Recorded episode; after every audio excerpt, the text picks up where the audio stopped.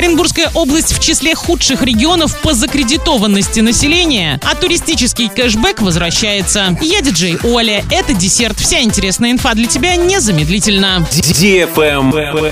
News. Эксперты провели мониторинг закредитованности населения регионов России. В числе худших по этому показателю оказалась Оренбургская область, которая заняла седьмое место с конца рейтинга. Общий объем задолженности населения России по кредитам на 1 февраля составлял 24 триллиона 700 миллиардов рублей. Эта сумма за 2021 год выросла на 23%. Закредитованность жителей Оренбургской области составляет 81%, что сопоставимо с показателями Новосибирской области, Башкортостана и Алтайского края. В среднем один оренбуржец трудоспособного возраста должен банку 323 100 рублей. Главной причиной для этого является уровень зарплат в Оренбургской области, ведь средний россиянин платит около половины своего дохода для оплаты кредитов, а оренбуржец 81%. Лучше всего по этому показателю обстоят дела у Ингушетии 12%, Чечни 23%, Крыма 24%, Дагестана 25% и Севастополя 31%. Абсолютным лидером является Ингушетия, где на одного жителя трудоспособного возраста долг перед банком составляет 39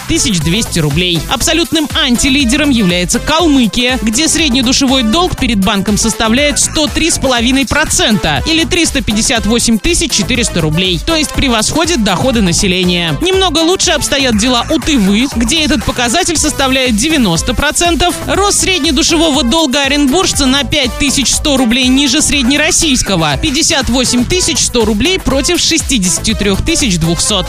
Travel Guide. Ростуризм возобновляет продажу туров по России с кэшбэком с 15 марта. Отправиться в поездки можно с даты продаж и до 1 июля. Данный этап программы будет уже вторым с начала этого года. Окно продаж с 15 марта по 1 мая, то есть полтора месяца. В программе также участвуют круизы. Такое решение позволит туристам доступнее отдохнуть внутри страны, поддержит бизнес и рабочие места в отрасли. По условиям программы продолжительность тура или проживания в гостинице должна составлять не менее двух ночей. Сумма возврата 20% от стоимости тура, но не более 20 тысяч рублей. Кэшбэк начисляется только за поездки, оплаченные картой МИР. Ежегодно с 2022 года на программу планируют выделять по 5 миллиардов рублей госсредств. На этом все с новой порцией десерта специально для тебя. Буду уже очень скоро.